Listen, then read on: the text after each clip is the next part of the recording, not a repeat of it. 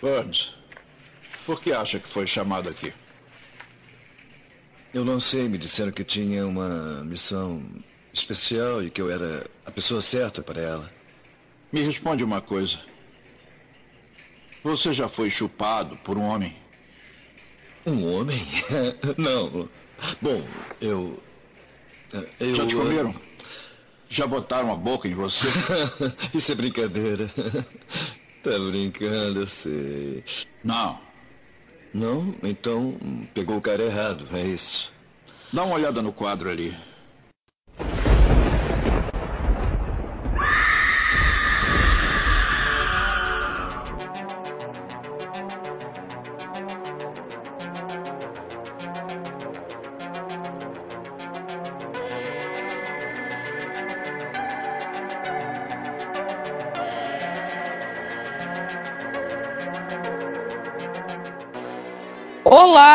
Bem-vindo ao Esqueletos no Armário, o seu podcast de horror queer criado por três viadinhos desocupados e mórbidos. Eu sou o Luiz. Eu sou o Álvaro.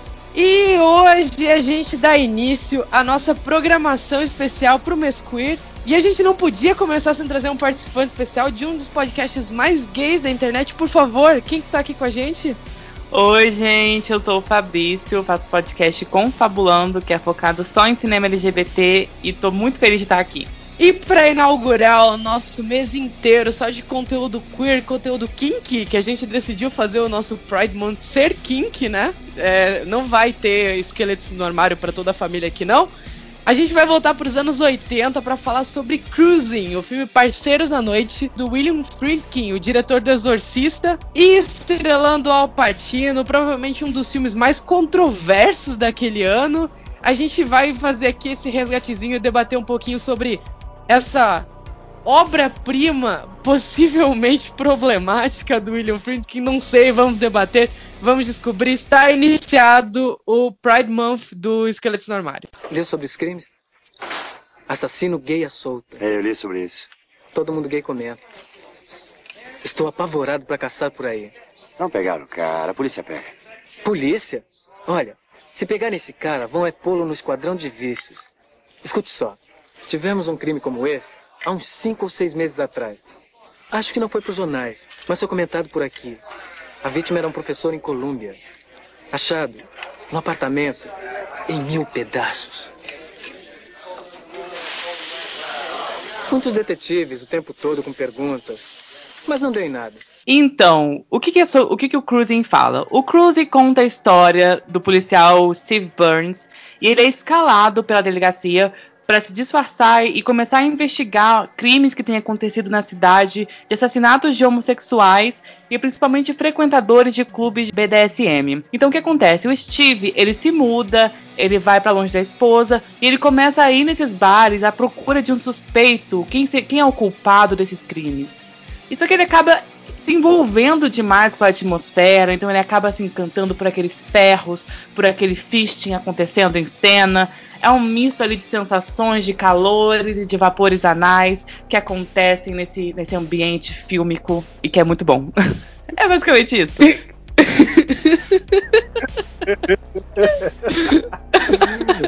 Eu faço mal que todo mundo que assiste esse filme em algum momento fica. Pera, isso é um fisting? Um bração Olha, assim. Eu não tava esperando a primeira vez que eu vi. Não, e o que é a dança do Alpatino, gente? Assim, ele realmente ele nunca foi em nenhum clube gay da vida dele, né?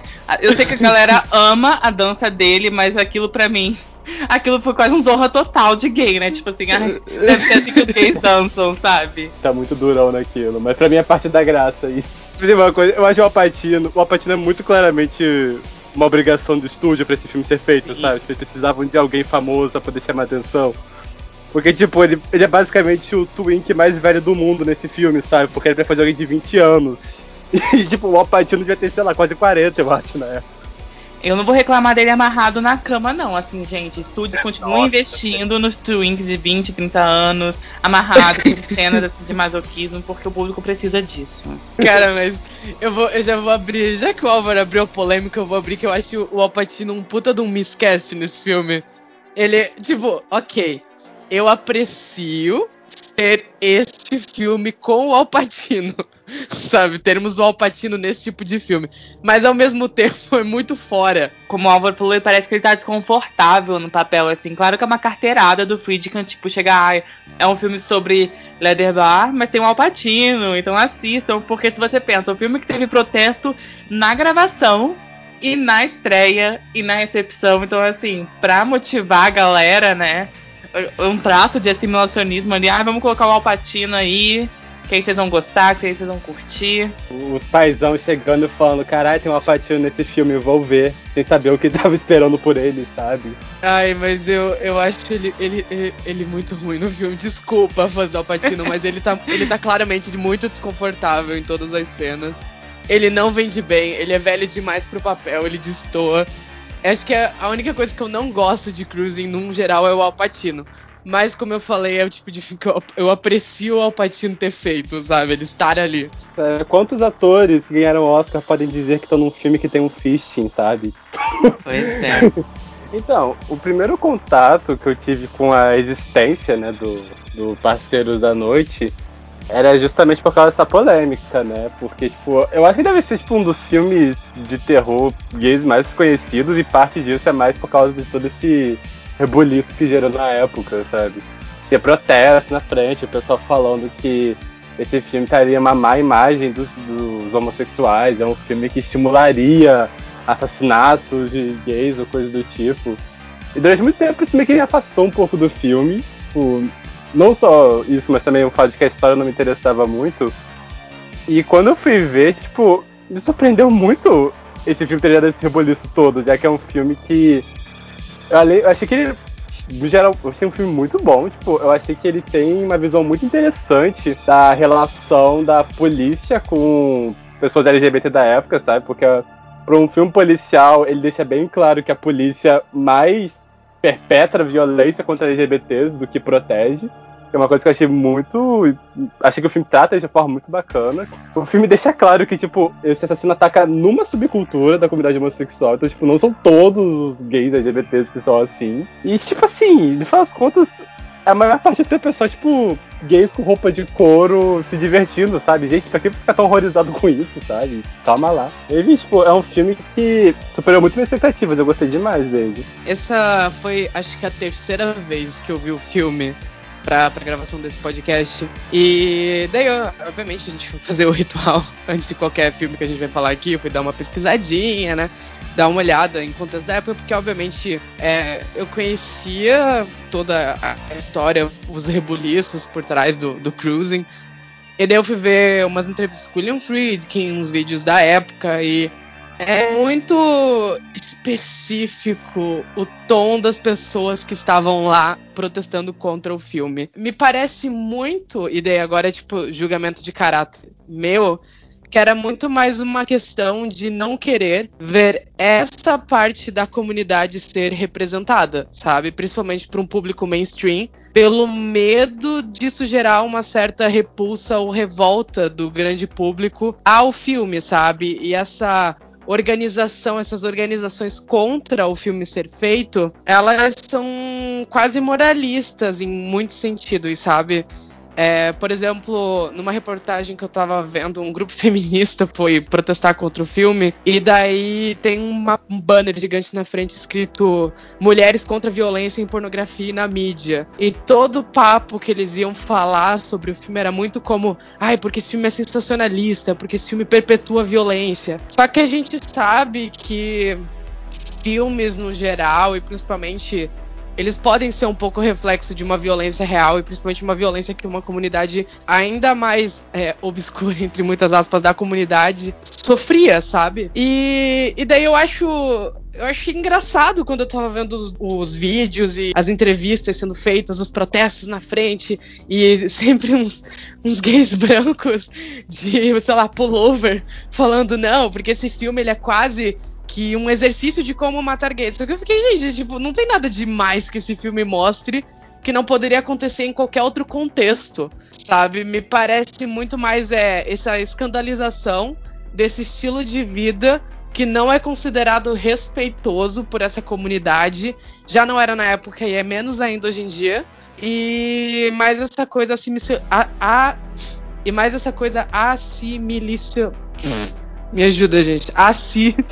Assimilacionista, tá certo? Assimilacionista. Assimilacionista de que a gente só vai ser respeitado como uma comunidade se a gente for normativo. Então, assim, vendo da perspectiva de um gay no século 21, em 2021, assistindo um filme lançado em 1980, vendo a perspectiva da luta LGBT da época e como estava crescendo e sabendo do contexto que viria depois, me soa mais isso, sabe? Me soa mais como um moralismo, assim. Cara, eles estavam tendo que revistar as pessoas na entrada do cinema para saber se eles não iam entrar com nada para tentar parar a exibição, sabe? Fora que é bem isso que o Álvaro falou, sabe? O filme mostra como essa comunidade específica, e eles deixam claro no filme que é uma comunidade muito específica dentro da comunidade, sofre, é marginalizada, é vulnerável e está sob constante ameaça e não estão fazendo nada para proteger essas pessoas, sabe? E eu fiquei bem surpreso quão antipolicial e grato com, pelo quão antipolicial é esse filme. É a primeira vez que eu vi ele. E toda vez que eu reassisto, parece que ele fica melhor. Eu tava morrendo de medo de ver esse filme porque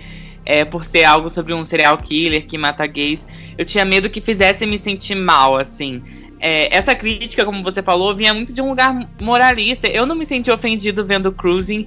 E eu acho que as pessoas também que viram, né? Porque aconteceu o protesto na gravação, então a galera não tinha nem visto o que estava acontecendo, entendeu? A galera tava ouvindo um boato que ia ser sobre X, sobre Y, né? Pela existência do livro. Eles acharam que ia ser uma coisa horrível. E na verdade foi uma das poucas e uma das escassas representatividades do Mineshaft, né? Que foi um bar que fez parte da cultura de Nova York na época. E tem uma história muito engraçada que eu vi no documentário sobre gravando o filme, né? Que era do Alpatino com aquele rapaz que faz o amigo dele que mora o vizinho. E aí, quando eles gravaram a cena da lanchonete, logo no começo do filme, eles que tiveram que sair escoltados. Aí o Alpatino chamou, sei lá, 500 seguranças, mil seguranças para fazer uma fila para ele entrar no carro, porque eles não conseguiam sair de lá por causa dos protestos. Então foi uma coisa absurda que as pessoas não sabiam nem o que estava acontecendo.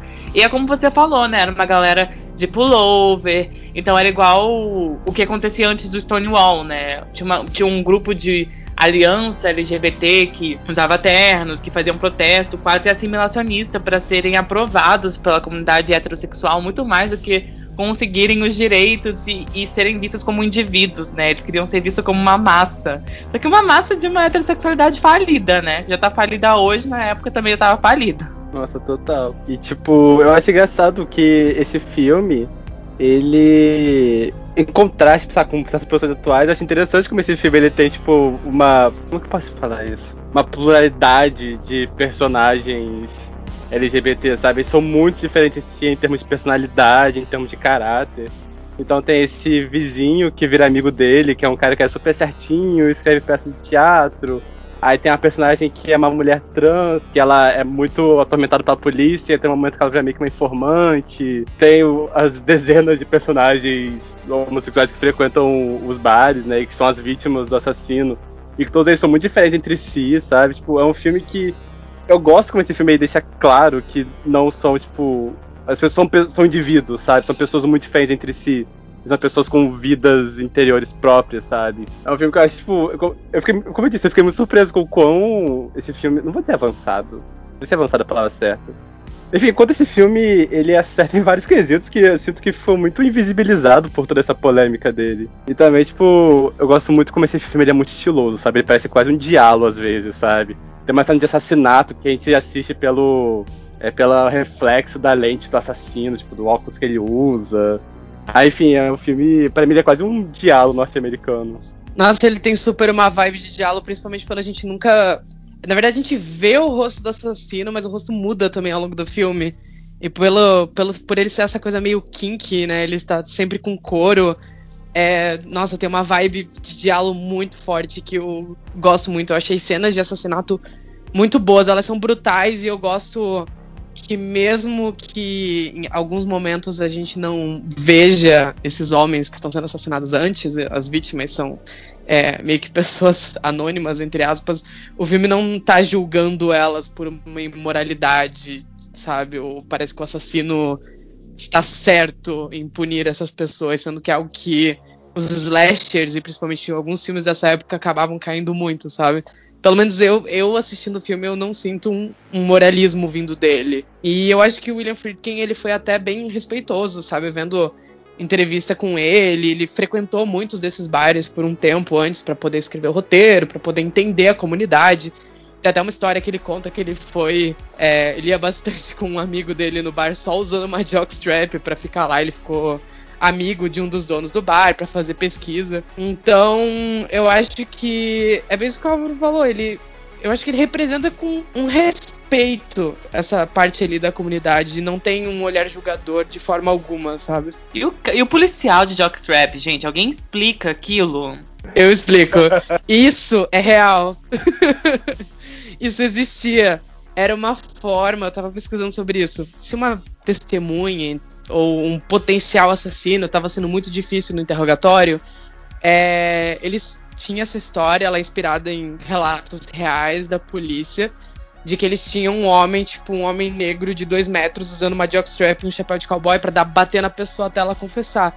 Porque se eles fossem julgados depois, eles iam chegar no tribunal falando assim, tipo, excelência, eu sou inocente, eu só confessei porque um cara negro de dois metros com uma jockstrap e um chapéu de cowboy chegou e começou a me espancar, sabe? Isso era uma forma deles desacreditarem essas vítimas de violência que estavam sofrendo pela polícia. Era uma forma da polícia deslegitimizar testemunho depois. Gente, que bizarro isso. Eu não fazia ideia. Tipo, que essa cena no filme, tipo, ela distou um pouco do tom. É um negócio muito camp essa cena, é, sabe? É, tipo, muito aleatório. cara lá, tipo, sendo interrogado e do nada aparece, tipo, um cara com chapéu de cowboy metendo tapa na cara dele, sabe? Gente, o último assassinado, eu vi que ele se inspirou é, a pose dele assassinado numa capa do David Bowie. E aí no documentário fala também que esses atores, muitos atores que participaram do filme, eram atores de teatro, mas não eram atores de cinema. Aí eu pensei assim, nossa, eu vou morrer aqui de um jeito, vou fazer uma cara pra câmera, que todo mundo vai lembrar desses 5 segundos de fama que eu vou ter. Gente, eu, eu, eu pensei nisso na minha cabeça, a história ficou ótima, ficou tipo celebridades, assim, na novela. a, a, de, a, do cinema é a minha favorita, a do cinema pornô, porque espirra sangue na tela do cinema e daí tá rolando um pornô no fundo e a, o reflexo no óculos Aí a, faca levanta, é muito diálogo, é muito inspirado, é muito bem dirigido. É o filme mais bem dirigido do William Friedkin. Eu falei isso mesmo. Cara, detalhe que eu gostei demais desse filme é que, tipo, tem um comentário na Etherbots que eu achei muito bom que fala que esse é um filme de possessão melhor que o Exorcista. Aí, tipo, vendo o filme é realmente muito pra ver, tipo, que a voz do assassino, ela é dublada por cima do ator. Então, tipo, é uma coisa que é muito uncanny. Como é que eu posso falar isso em português? É, porque tipo, fica uma coisa muito, de um estranhamento muito grande, porque tá essa voz dublada por cima e todos os outros diálogos são, tipo, normais. Tá essa voz estranha, uma voz meio brutal, uma voz. Lembra a voz do, da garota possuída do exorcista? E, e, em relação, tipo, o que acontece ao longo do filme, né, com o personagem do Alpatino, realmente parece, parece que tem quase algo meio sobrenatural rolando ali, sabe? Tipo, isso dá uma camada que eu acho interessante pra história. E mesmo se não é pra esse lado, tipo, dá realmente, tipo. Eu gosto como o William Friedkin causa o maior estranhamento possível em relação a essa figura do assassino, sabe? É uma figura. Só você escutar a voz já fica meio desconfortável, porque não parece algo humano. E eu gosto que o Al Pacino ele vai cedendo no filme, né? Ele vai entendendo que ele também gosta de, de, de caras, assim, que é possível também, né? Porque ele, ele vai pro Skip Lee lá pro quarto do hotel, aí a polícia chega invadindo, o garoto já tá tipo sem roupa, ele tá amarrado. Aí ele começa a reclamar com a polícia e até o próprio envolvimento dele com o vizinho faz parecer que no final ele meio que matou o vizinho, né? Assim, eu no final fiquei com essa, com essa questão, tipo, poxa, será que ele que matou o vizinho porque de, de amor, assim, de paixão? Ah, eu adoro isso, fica super aberto. Eu, eu já li muitas teorias sobre esse final, porque ah, eu, eu gosto toda todo, todo o encaixe da cena final, porque ele leva a entender que o assassino não foi preso, até porque o assassino muda ao longo do filme, nunca é o mesmo ator que faz. Inclusive, é, um, um, dos atores que fez uma das vítimas do filme, não lembro exatamente qual, eu acho que é o do parque. Ele interpreta o assassino na cena do cinema, uma coisa assim.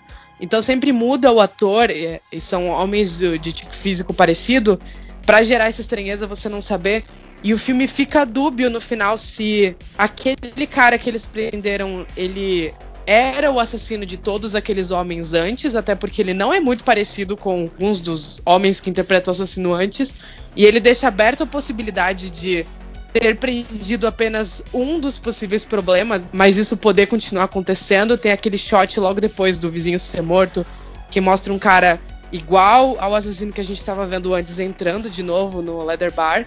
E ele ainda abre a possibilidade do personagem do Alpatino ter surtado, matado o vizinho, ou o personagem do Alpatino estar é, questionando a sexualidade dele, que eu, é o que eu gosto bastante do filme também. Eu adoro no, no final, quando ele tá fazendo a barba e ele começa a acariciar o pomo de Adão dele, é uma coisa muito. É, é meio. É, sei lá, ele tá se admirando no espelho, sabe? E rola essa coisa do, da perda de personalidade enquanto a esposa dele tá no, no quarto do lado colocando a, a roupa fetichista. É, tem muitas camadas, toda essa montagem final que eu acho, nossa, assim, incrível. É, mas esse final é um babado mesmo. Eu gostei muito. E, tipo, eu gostei muito de como o filme. O filme, tipo, ele pega essa questão do leather, do BDSM, e estende isso não só, tipo, ele não usa só como o pano de fundo da história, sabe? Eu sinto que é muito a alma do filme mesmo.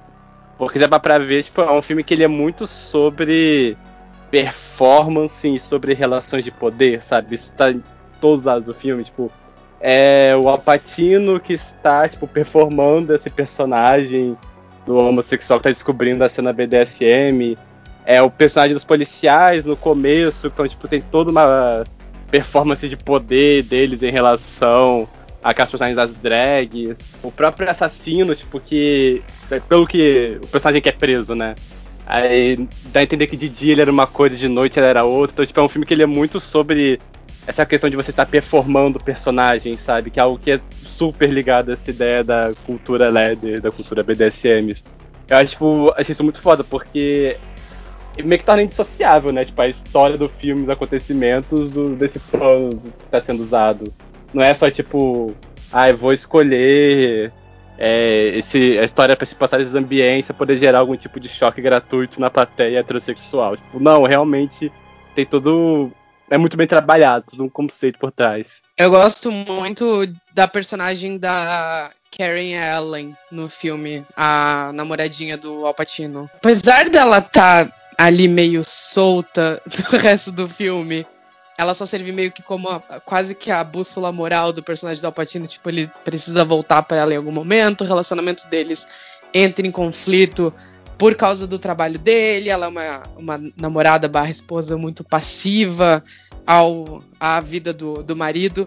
Mas eu acho o conflito dela interessante também, sabe? Eu, eu gosto como é, mostra essa mulher meio também desamparada em meio a tudo isso que tá acontecendo e o próprio relacionamento dela com o personagem do Alpatino é uma performance também. E eu acho que isso tudo deixa ainda mais simbólico um dos últimos shots do filme ser a personagem vestindo as roupas do marido, né? Não, mas é isso, ela foi escalada para ser quase um contrabalanço ali, né, de, da feminilidade, porque ela é o estereótipo também da esposa passiva, atenciosa.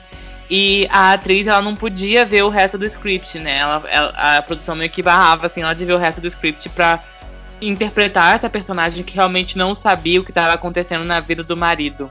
Até porque, a, imagino que a produção tenha blindado várias pessoas ali pro, pro script, porque muita gente também não deveria querer filmar essa questão BDSM, essa questão relacionada à comunidade LGBT. Ai, gente, eu amo a Karen Allen.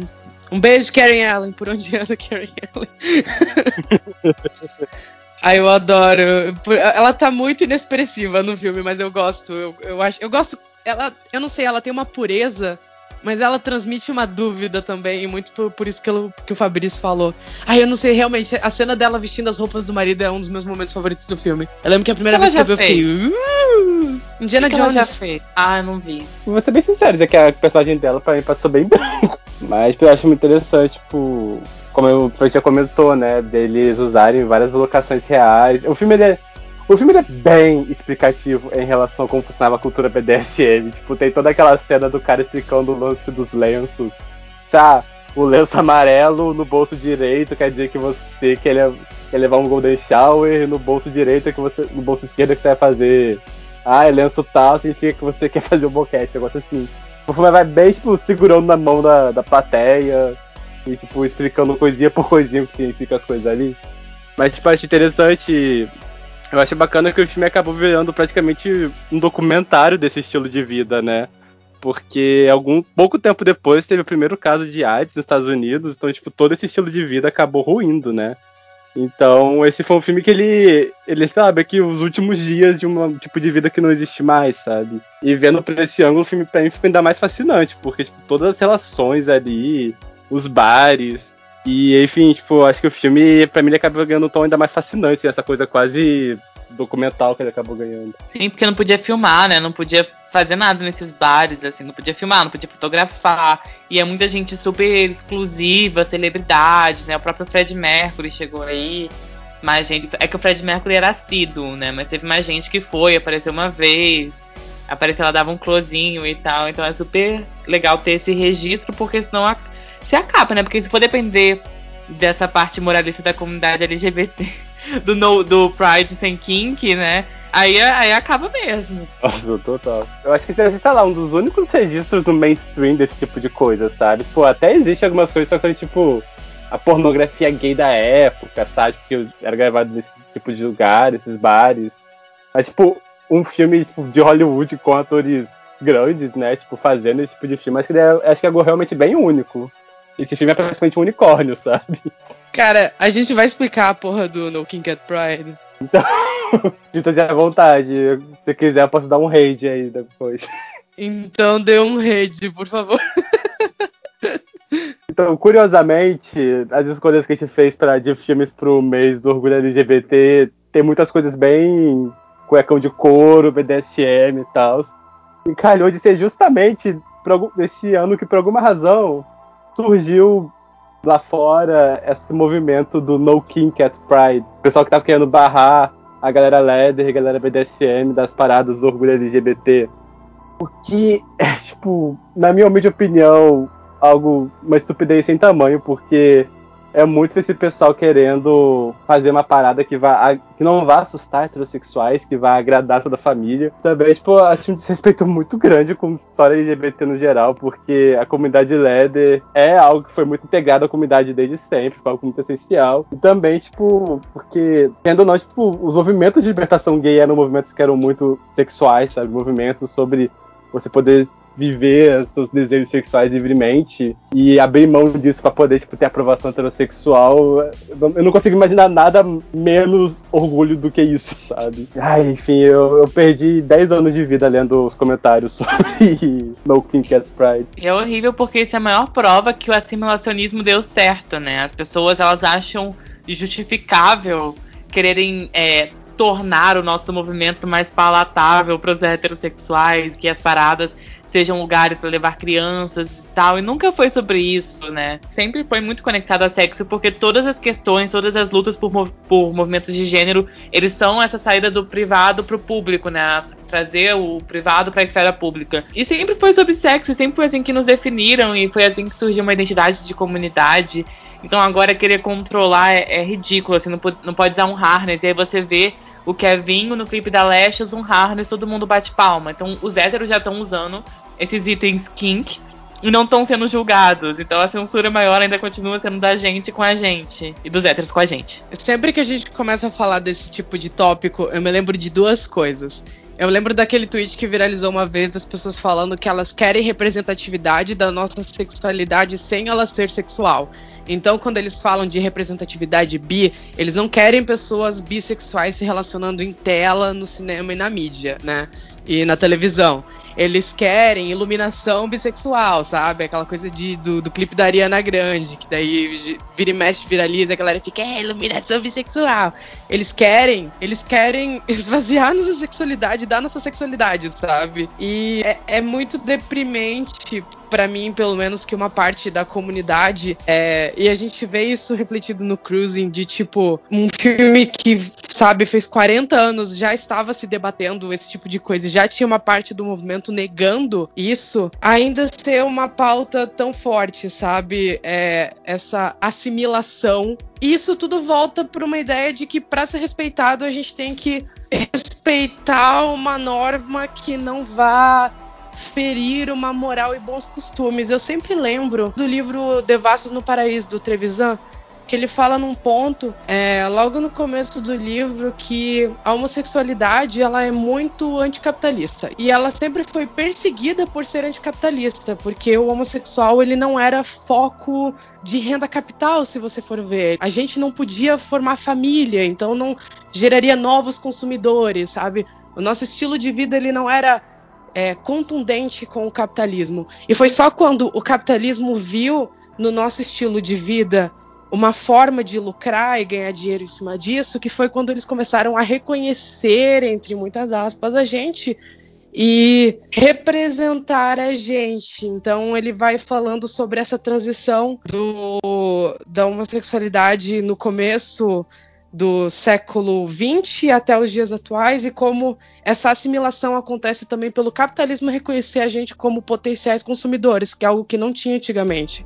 Sempre que a gente vai debater, eu acabo lembrando disso, sabe? E é muito mais fácil para a marca fazer tipo um, um, short tosco com a bandeirinha LGBT do lado do que, é, sei lá, contratar pessoas LGBTs. Porque, assim, basicamente, o que a sociedade coloca rótulo gay, né? São homens que se relacionam com, com homens, então. E como que a sociedade vê, né? A sociedade imagina o sexo.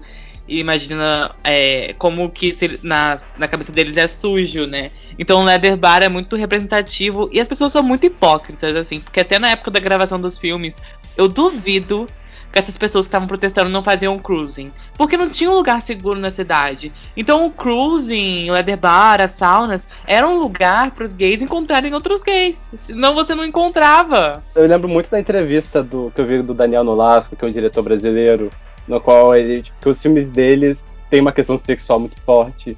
E ele e na entrevista falaram de uma certa polêmica em relação ao filme mais recente dele, de que teriam reclamando de que, ai, se esse filme cai na mão do Bolsonaro. E ele fala, tipo, ah, é que existe muito essa coisa de que nós, do assimilacionismo, de que nós temos que abrir mão de coisas a poder ser mais aceitos, né? Tipo, a gente vai abrir mão de certas coisas em público para poder ser aceito pelos heterossexuais. É, só que para eles, pô, a gente abriu mão de muitas coisas e a, e a, que a gente recebeu até agora foi muito pouco ou nada. Para mim, tipo, isso para mim é uma das mais tristes do assimilacionismo, sabe? Do pessoal ficar querendo abrir mão de coisas que são, tipo, parte histórica das comunidades, né? Essa questão da sexualidade, a questão dos feitiços, a questão do, do leather, que são coisas muito marcantes na, na história da comunidade vai ter uma citação da norma, sabe?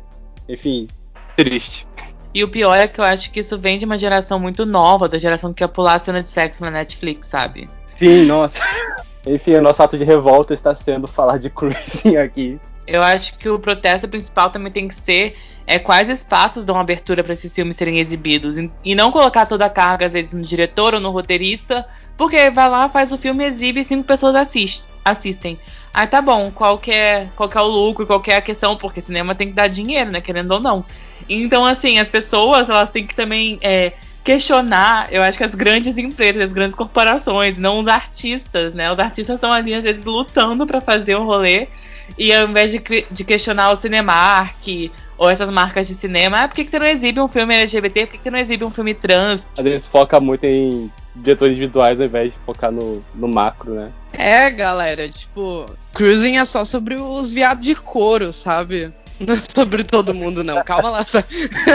Se acalma, você não precisa que você não vai destruir a instituição. A instituição e nenhuma vai ser destruída por causa disso. E eles ficam só assistindo Netflix, então eles esperam a próxima coisa que sai na Netflix pra, pra reclamar. Meu filho, vai baixar torrent, vai, vai fazer a sua contracultura aí. Parte da graça de você gostar de uma coisa é você pesquisar mais sobre ela. E a representatividade do Fister? Teve no Cruise, entendeu? A representatividade lá do Tio Wink no bar de couro completamente perdido. Teve no Cruising. A da Gay Kakura que interpretar uma pessoa nova, Alpatino. Teve no Cruising, entendeu? A representatividade era super importante.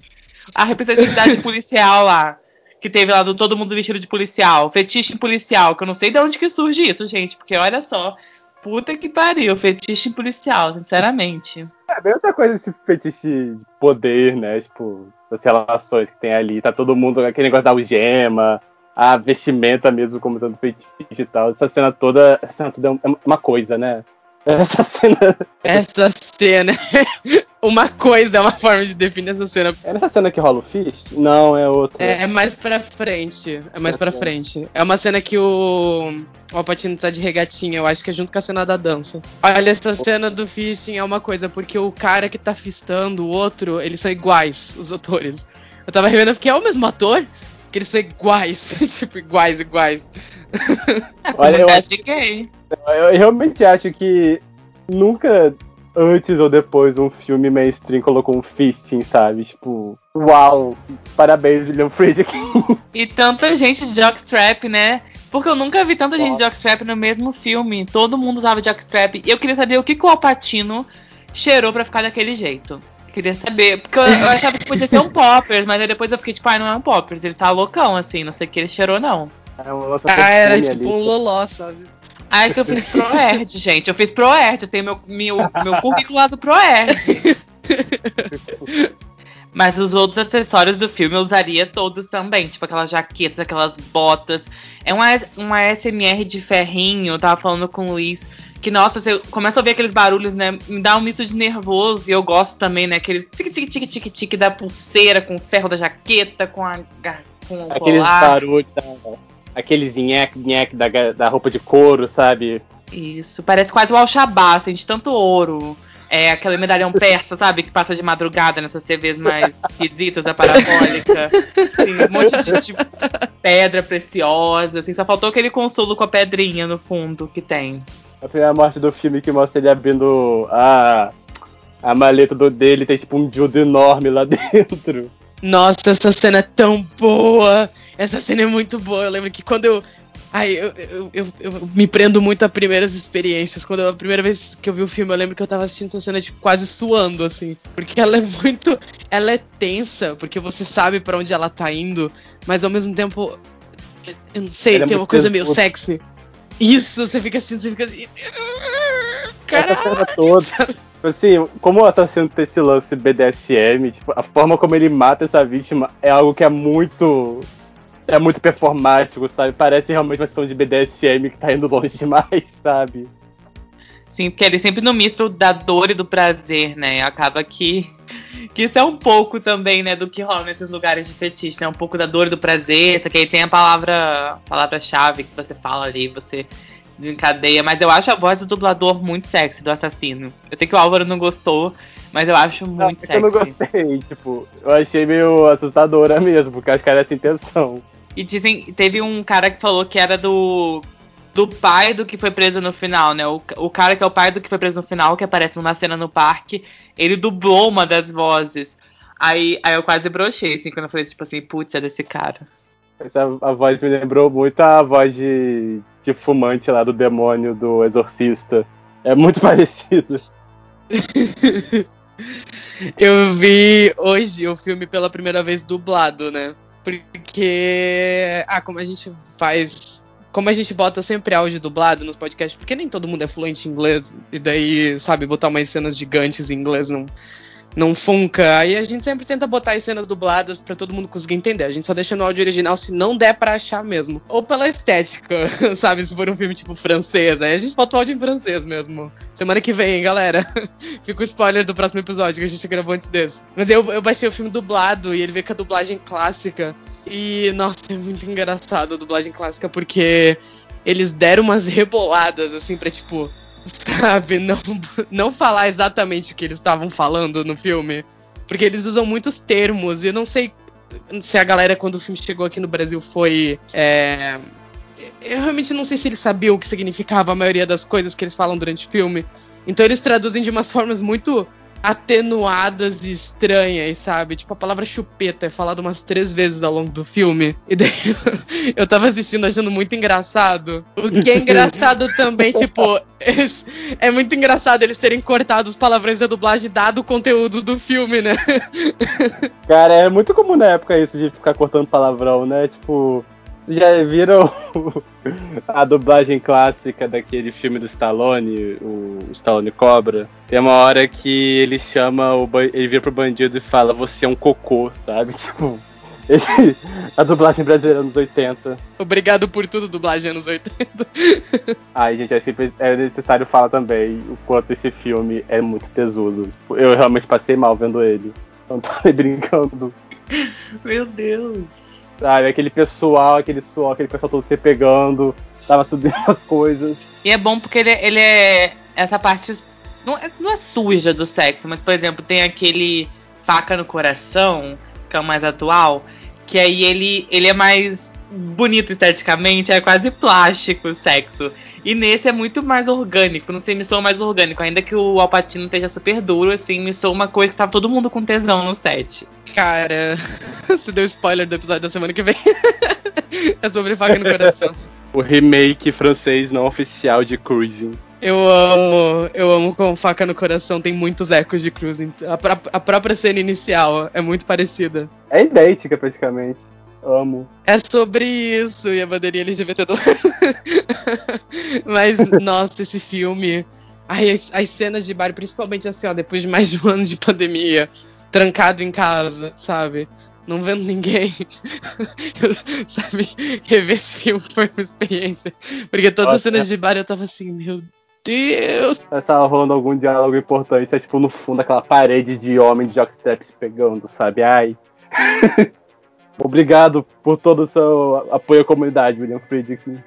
Ah, eu, eu adoro a história do. Porque, por exemplo, o William ele falou que ele sabia que esse filme ia ser muito difícil de passar na censura lá estadunidense. Tipo, o Código dos Reis já não existia mais, mas ainda assim existia um, existe um nível de censura, né? E a classificação nos Estados Unidos você tem o PG-13, que é pessoas de 13 anos com pessoas, crianças de 13 anos com os pais.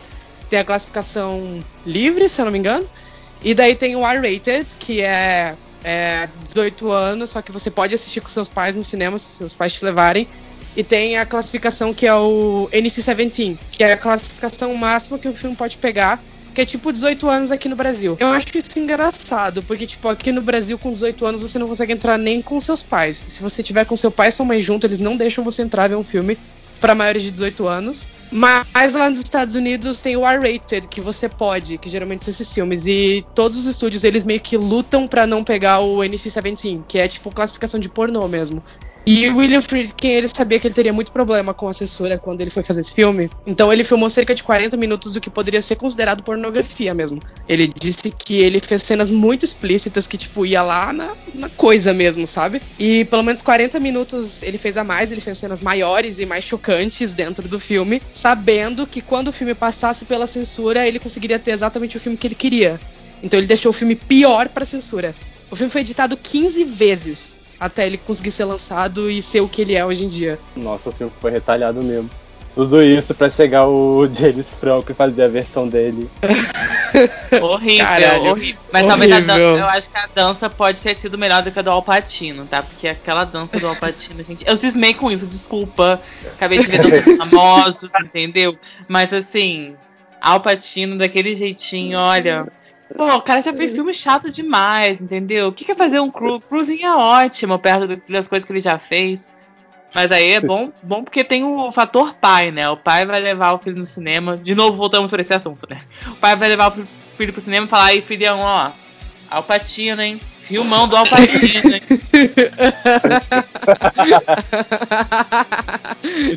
Você tá me lembrando um amigo meu que ele disse que o pai dele chegou em casa todo animado com o DVD do, do Crash pra botar a família inteira pra ver, achando que era o Crash ganhou um Oscar, só que era aquele do Cronenberg, do pessoal ficar batendo o carro e transando. Eu tenho um amigo que o pai dele pegou Brokeback Mountain, eu não tô mentindo, na locadora, porque ele viu o pôster e, tipo, ele achou que era um filme de cowboy. É um filme de cowboy. O meu, meu vizinho. Aí ele, ele conta essa história. O, o, pai dele é, tipo, fanático por cowboy. Ele tem aqueles quadrinhos do Tex, sabe? Ele tem, tipo, coleção. E daí eles têm um quadro, assim, que é tipo um cowboy laçando, sei lá, uma vaca na, gigante na parede da casa deles. Aí ele me contou uma vez que o pai dele foi na locadora, épocas de locadora, viu lá o Brokeback Mountain, viu os dois cowboys no posto e levou pra casa, botou pra ver a família. O meu filme de cowboy. Eles, cara, assim, eu não, Eu não acho Deus. que eu peguei o filme certo. O passivo do Hit Ledger. Eu amo essa história, cara. Eu lembrei. Nossa, isso veio tipo assim, um flashback. Fazia anos que eu não pensava nisso, eu lembrei. Um beijo, um beijo pro meu amigo João Zavalha de Blumenau, se você estiver ouvindo isso. Nossa, deu até cidade. Você provavelmente lembra. ele é meu vizinho, ele mora aqui do lado. Podia ter um tema de cowboy né, no Cruising. Não teve um tema de cowboy pra ressignificar Não, o cinema sim. americano. Teve, Teve lá cowboy. na delegacia. Na Ah. delegacia.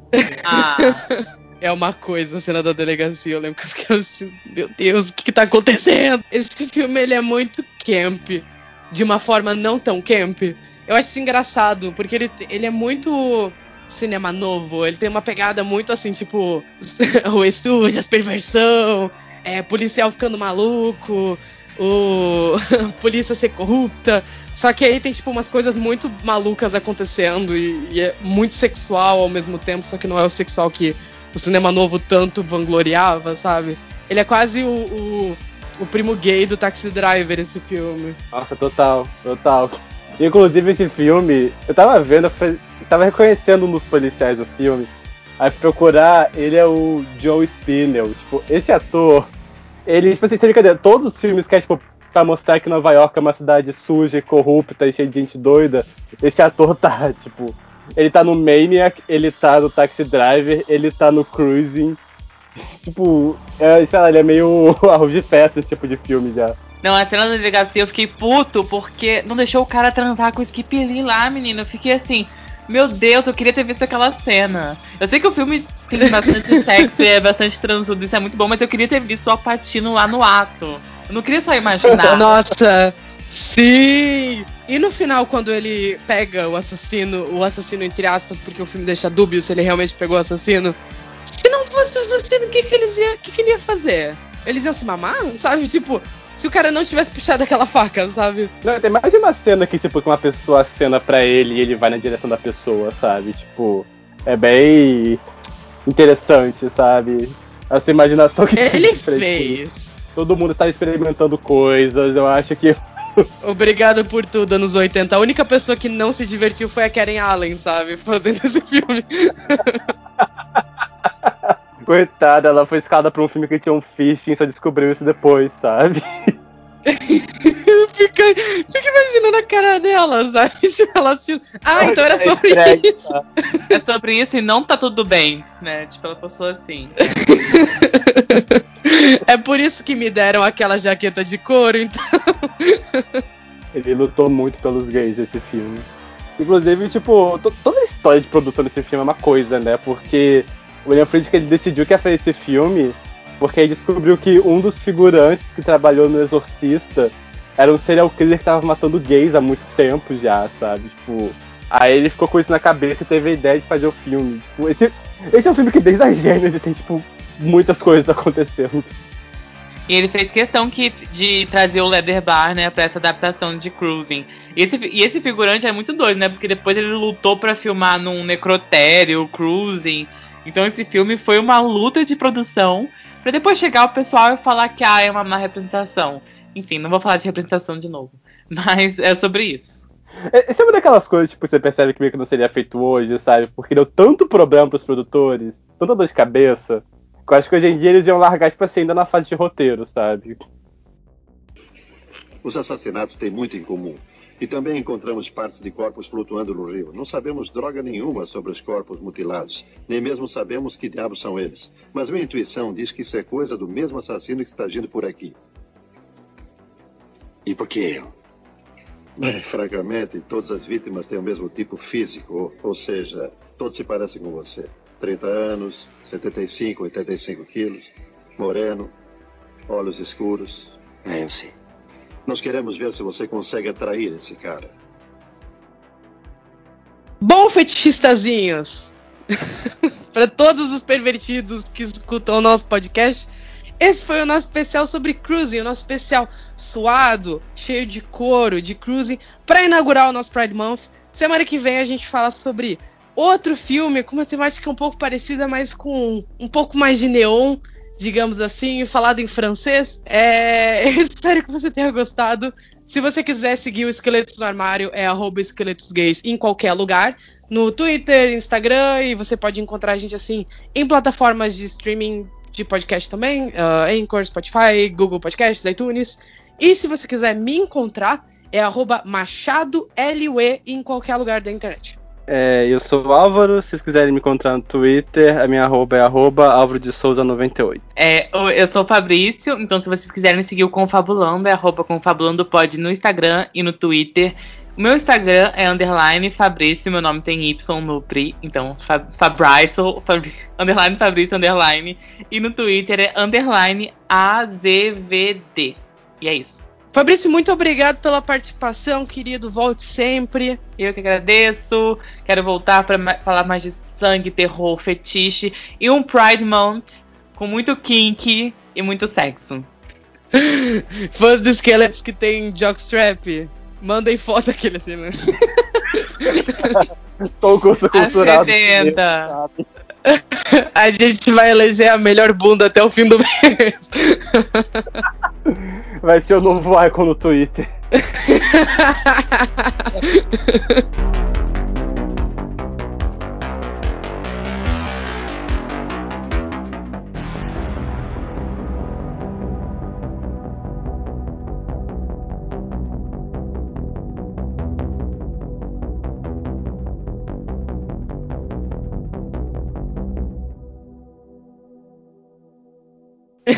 que concorreu ao Framboesa de Ouro, né? Porque o Cruising concorreu a duas categorias do Framboesa de Ouro. Então. Olha, pra mim, isso é mais uma prova de que não dá pra levar o Framboesa de Ouro a sério, sabe? tipo, o pessoal leva essa porcaria a sério demais. Não deveria. Ah, eu, eu, eu, nem deveria mais existir, vamos ser sinceros, sabe? Tipo, chega. É a mesma porra, sabe? É a mesma piada todo ano, é só bater cachorro morto. E a maioria das vezes os cachorros nem estão tão mortos assim. Que nem no filme da Cruella, sabe? Você descobre depois que o cachorro tava vivo. Amy Adams, sempre Mulher assim. na Janela, framboesa de ouro agora. Tô brincando. Não, ela merece, não, ela merece o mundo porque é o melhor filme dela em muito tempo. Melhor que Encantada, eu duvido. Ah, mas Encantada faz mais de 10 anos, né, Fabrício? É. Ai, voando.